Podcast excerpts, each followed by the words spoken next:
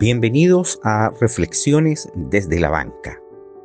El pasado 23 de julio de 2022, la Iglesia Metodista Pentecostal de Chile de Derecho Público llevó a cabo un servicio especial en conmemoración de los 19 años del fallecimiento del obispo Javier Vázquez Valencia.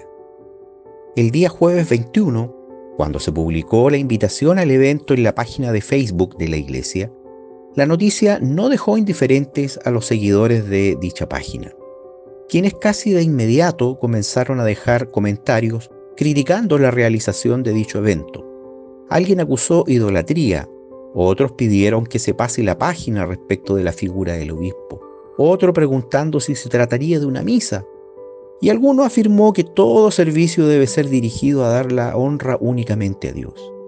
Ante esta lluvia de comentarios negativos, el administrador de la página debió limitar los comentarios cuando aún no pasaba ni una hora de haberse publicado la invitación.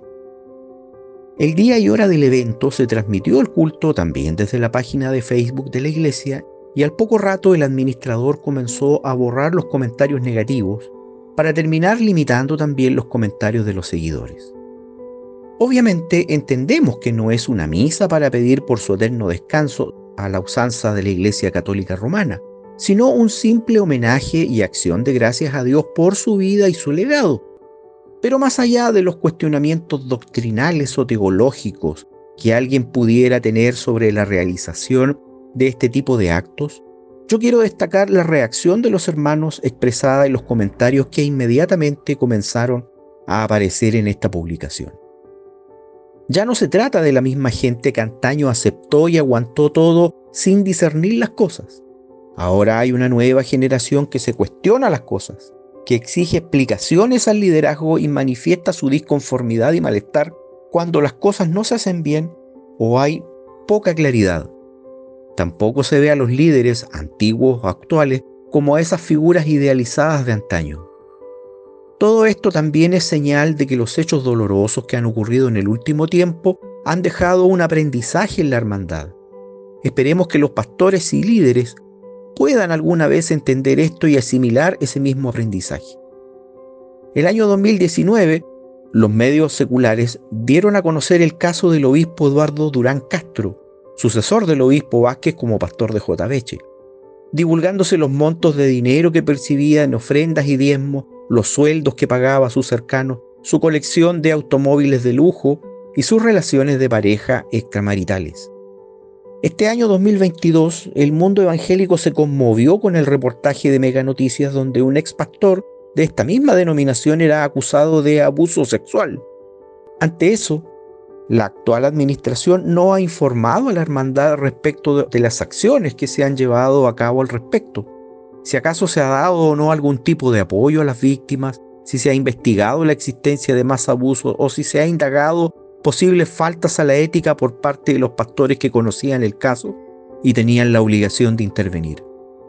Esta situación de incertidumbre provoca susceptibilidad en gran parte de la hermandad, porque, como es lógico, se trata de hechos dolorosos que han traído desprestigio a los evangélicos y muchos hermanos han sido confrontados por familiares, amigos y conocidos respecto de estos hechos, sin que puedan dar una respuesta satisfactoria por el desconocimiento que hay.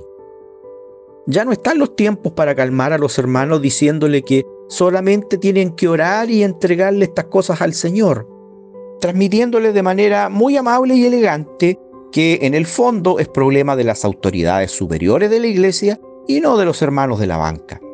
La gente de ahora ya no es tan cándida para conformarse con eso, sino que quiere formarse una opinión a través de conocer los hechos y los fundamentos de las decisiones que se toman. En el mundo evangélico ha sido normal rendir homenaje a quienes han sido sus líderes o han dejado una huella. Así en el año 2017, cuando se cumplían 500 años de la Reforma Protestante, abundaron los homenajes a Martín Lutero, Juan Calvino y otros reformadores, sin que eso mereciera cuestionamiento alguno. Aunque dichos actos pueden no hacerse en el contexto de un culto, salvo que el enfoque sea dar gracias a Dios. Por eso tal vez hubiese sido mejor comunicar con antelación y de manera detallada a los pastores esta idea de homenajear al obispo Vázquez. quienes hubiesen explicado la naturaleza y objetivo de este evento a sus congregaciones y haber hecho un homenaje en un contexto diferente a un culto.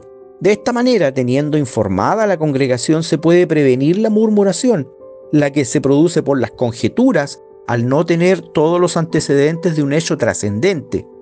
Pero lamentablemente prima aún la tendencia del liderazgo a querer imponer las cosas sin dar mayores explicaciones, porque se espera que los hermanos se resignen frente a la incertidumbre y no que desarrollen el discernimiento.